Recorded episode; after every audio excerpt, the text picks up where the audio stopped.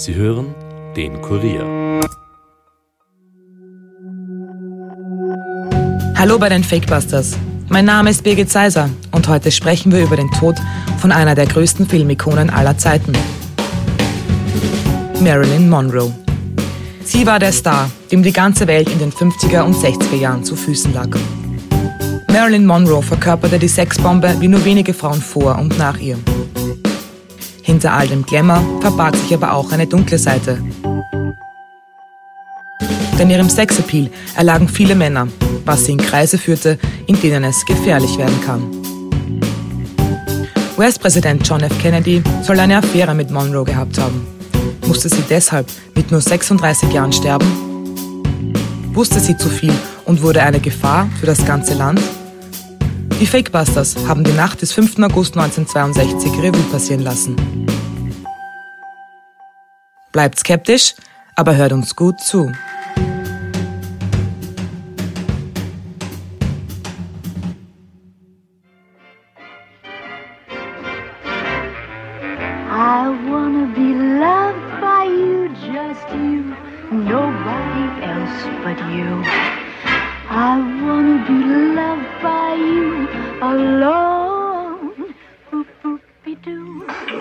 Do I feel happy in life?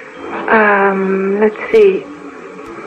Let's say I hope I'm finding happiness. Right? Uh, but I'm not just generally happy. If I'm generally anything, I guess I'm generally miserable.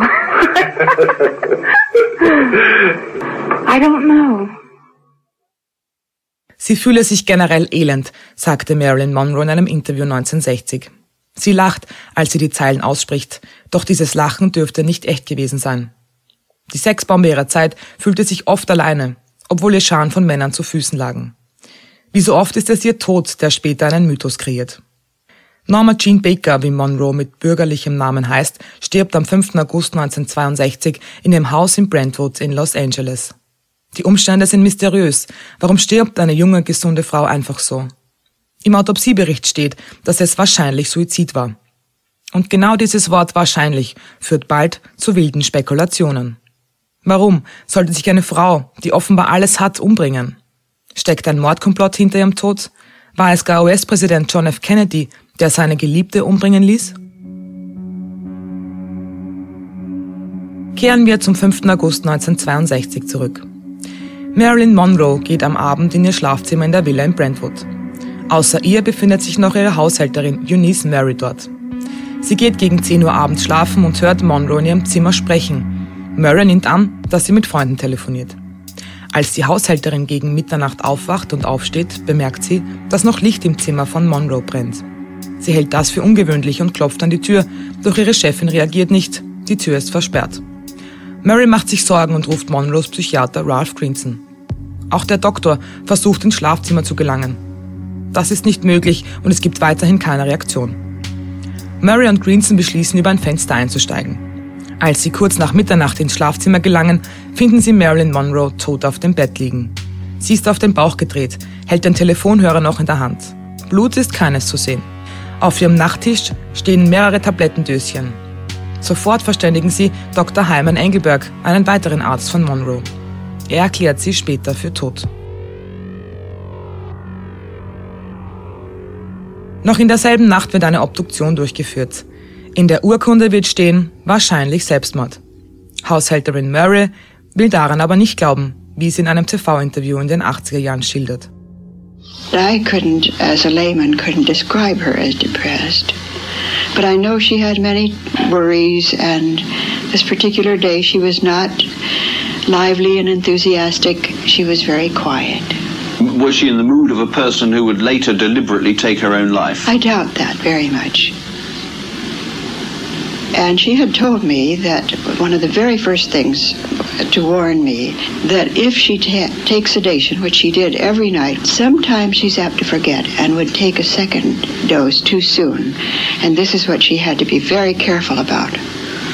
So that was the first thing that I was concerned about after she, uh, she died, that that probably had happened when she went to the telephone. Eunice Murray denkt also nicht, dass sich Monroe absichtlich das Leben nehmen wollte. Ihrer Meinung nach hatte sie unabsichtlich eine Überdosis Schlaftabletten genommen. Monroe soll täglich Medizin eingenommen haben, um einschlafen zu können. Die Rezepte dafür bekam sie von ihren beiden Ärzten, also Greenson und Engelberg. Die beiden verschrieben Monroe allerdings Medikamente, die sich nicht miteinander vertragen. Das Schlafmittel Chloralhydrat und Barbiturat. Hatte Monroe einfach vergessen, dass sie ihre tägliche Dosis bereits genommen hatte und deshalb eine weitere tödliche Menge geschluckt? Interessant ist, dass bei ihrer Autopsie später keine Überreste der Medikamente im Magen gefunden werden, sehr wohl aber in ihrem Blut. Das würde bedeuten, dass Monroe die Medikamente gespritzt wurden. Haben die Ärzte etwas zu verbergen? Es gibt einen angeblichen Beweis dafür, dass das stimmen könnte. Denn der zeitliche Ablauf des Abends wirft Fragen auf.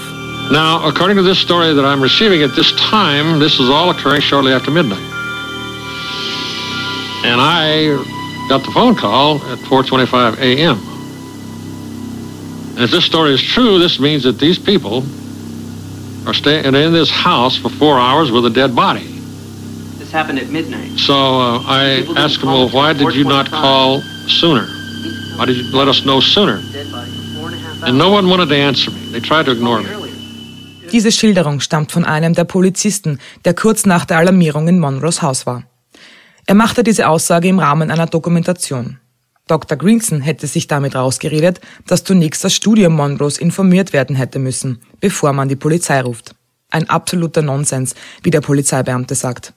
Außerdem habe es im Haus sehr aufgeräumt ausgesehen, als hätte jemand versucht, Beweise zu vernichten. Aber wer könnte ein Interesse daran gehabt haben, Marilyn Monroe zu töten? Das möchte ich jetzt mit meinem Fakebusters-Kollegen Armin Arbeiter besprechen. Hallo Armin. Hallo Birgit. Armin, wie wir schon gehört haben, gab es einige Ungereimtheiten rund um den Tod von Marilyn Monroe. Angenommen, sie wurde tatsächlich ermordet, egal von wem, ihren Ärzten oder von jemand anderem. Wer könnte den Auftrag dazu gegeben haben? Naja, bleiben wir gleich einmal bei den Medizinern. Die Tatsache, dass die beiden Monroe Medikamente verschrieben haben, die im Zusammenspiel tödlich sein können, ist schon sehr komisch und verdächtig. Man würde denken, sie sprachen sich bei der Medikation ab. Beide Ärzte wussten um ihre Routine, jeden Abend Schlafmittel einzunehmen. Dazu trank sie auch Alkohol, gar nicht so wenig. Und dass die Polizei dann erst Stunden später informiert wurde, erhärtet natürlich den Verdacht. Ein Sanitäter, der angeblich kurz nach Monroes Tod gerufen wurde, behauptete, dass die Filmdiva nach der Alarmierung noch gelebt haben soll. Sie soll nur bewusstlos gewesen sein. Der Mann sagte unter Eid aus, dass Dr. Greenson Monroe eine Spritze ins Herz gegeben hat. Danach soll die Haushälterin die Bettlaken gewaschen haben. Das würde wiederum erklären, warum Polizisten den Fundort der Leiche als so extrem sauber und aufgeräumt beschrieben haben. Außerdem erklärt es die große Zeitspanne zwischen dem Fund von Marilyn Monroe und der Alarmierung der Polizei. Laut Augenzeugenberichten von Nachbarn war tatsächlich ein Krankenwagen an Marilyns Haus gesehen worden. Und zwar schon gegen 23 Uhr, also eine Stunde, bevor sie angeblich tot aufgefunden wurde. Äh, Das heißt, es könnte sein, dass die Mediziner ihren fatalen Fehler bemerkt haben, also dass die falschen Medikamente verschrieben hatten und dann versucht haben, alles zu vertuschen? Ja, genau. Das besagt zumindest diese Theorie. Außerdem wurde im Schlafzimmer, wo Marilyn starb, nichts zu trinken gefunden. Wie sollte sie also eine große Menge an Tabletten geschluckt haben, ohne Wasser oder andere Flüssigkeiten? Ja, das ist zwar ungewöhnlich, aber man kann annehmen, sie ging vielleicht dafür ins Badezimmer oder in die Küche und legte sich dann wieder ins Bett. Aber ich glaube, es gibt noch weitere Ungereimtheiten, was den medizinischen Aspekt betrifft. Absolut. Und dabei geht es um die Autopsie. Der Bericht wurde von Gerichtsmediziner Thomas D. Nudgy erstellt. Er hat unter anderem auch die Autopsien an Robert F. Kennedy, Sharon Tate, Natalie Wood und John Belushi durchgeführt, war also ein sehr anerkannter Gerichtsmediziner. Jahre später gab er zu, Marilyns Autopsie könnte eine Fehldiagnose gewesen sein. Weder fand man Pillenrückstände in ihrem Magen noch Erbrochenes, wie es im Fall von solchen Überdosen üblich ist. Außerdem sollen ungewöhnliche Blutergüsse an der Leiche gefunden worden sein.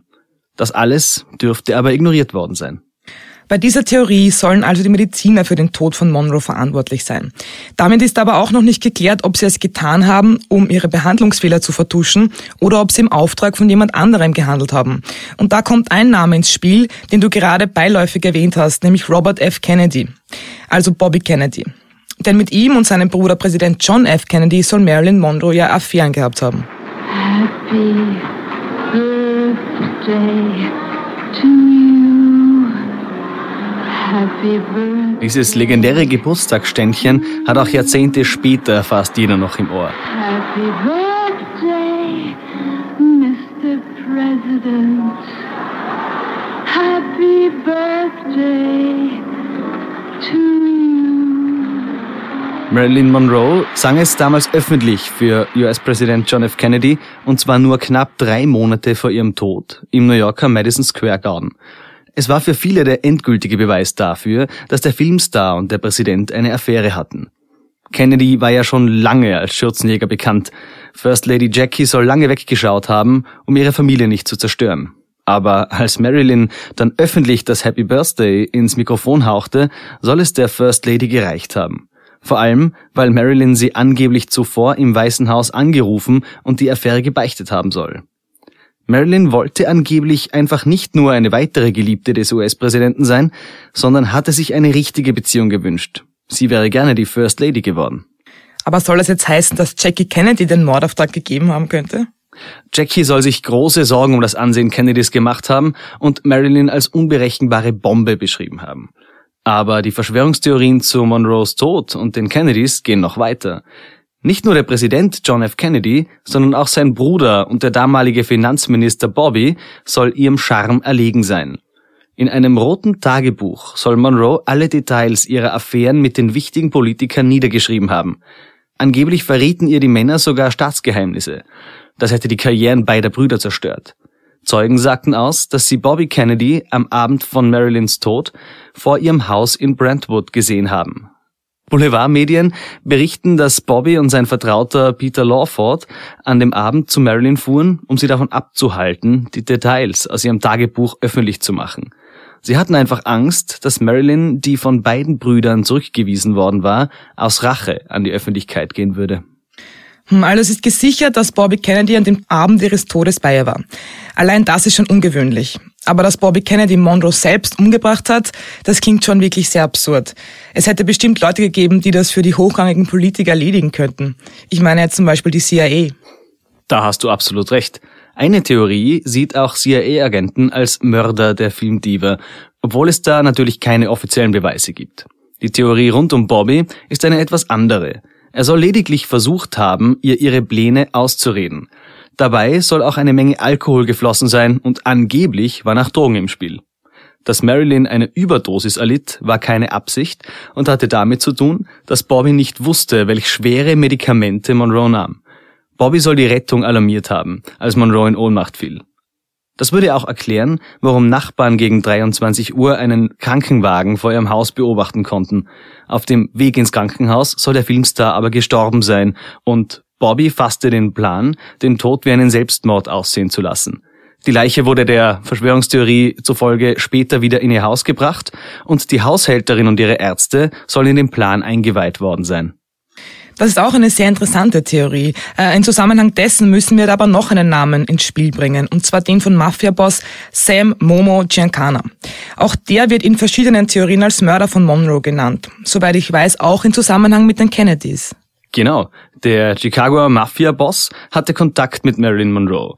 Sie soll nach ihren drei gescheiterten Ehen sehr in ihn verliebt gewesen sein.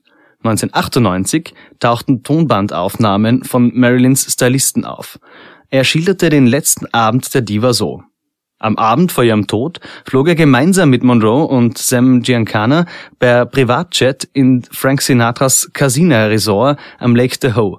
An diesem Ort sollen sie sich regelmäßig Größen aus dem Showbusiness, der Industrie und der Politik getroffen haben und eben auch die Mafia. Einer der Stammgäste war auch Giancana, der inoffiziell mit den Kennedys Geschäfte machte. Laut dem Stylisten soll der Mafiosi den ganzen Abend lang versucht haben, Monroe davon abzuhalten, ihre Affären mit den Politikern öffentlich zu machen. Das hätte seine lukrativen Geschäfte mit der Familie zerstört. Weil sich Marilyn aber geweigert haben soll, schickte er am Abend darauf fünf seiner Handlanger in ihr Haus. Sie soll mit Chloroform betäubt worden sein. Danach soll ihr die tödliche Überdosis mit einer Spritze verabreicht worden sein. Das heißt, Giancana soll den Auftrag der Kennedys ausgeführt haben. Das ist die eine Theorie. Die andere besagt, dass zwar der Mord ebenso abgelaufen ist, der Hintergrund aber ein ganz anderer war. Der Mafiosi soll Monroe umgebracht haben, weil er damit den Kennedys eine Lektion erteilen wollte. Sie wollten seine Geschäfte möglicherweise verfolgen lassen und ihm das Handwerk legen. Ihr Tod sollte zeigen, dass er vor nichts zurückschreckt. Es kommt einem vor, als gäbe es schier endlos viele Theorien rund um Marilyns Tod.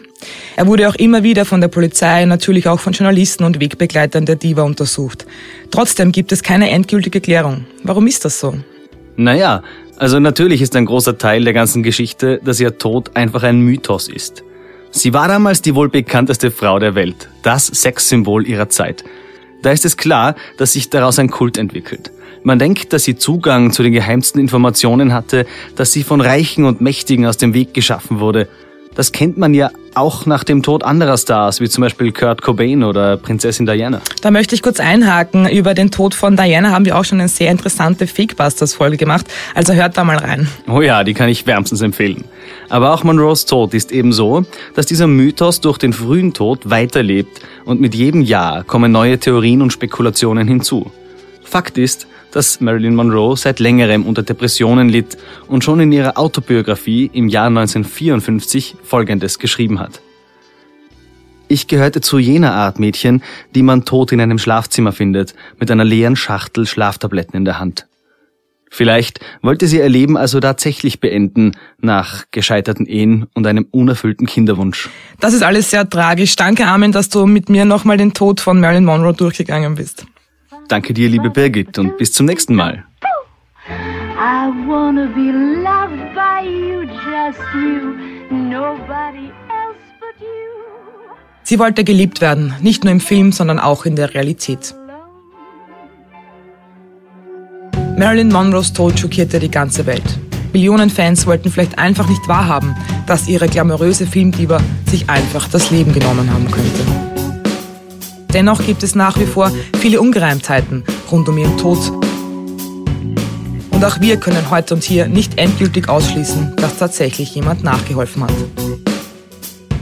Was in der Nacht des 5. August 1962 passiert ist, bleibt also weiterhin ein Mysterium, ebenso wie Marilyn Monroe. Die Fakebusters bleiben auf jeden Fall dran. Bleibt skeptisch, aber hört uns gut zu. Das war's für heute von den Fakebusters. Wenn ihr mehr Informationen zu diesem Podcast wollt, findet ihr sie unter www.kurier.at slash fakebusters. Wenn euch der Podcast gefällt, abonniert uns doch und hinterlasst uns eine Bewertung in eurer Podcast-App. Fakebusters ist ein Podcast des Kurier. Moderation von mir, Birgit Seiser, Schnitt Dominik Kanzian, Produzent Elias Nadmesnik. Weitere Podcasts findet ihr auch unter www.kurier.at slash podcasts.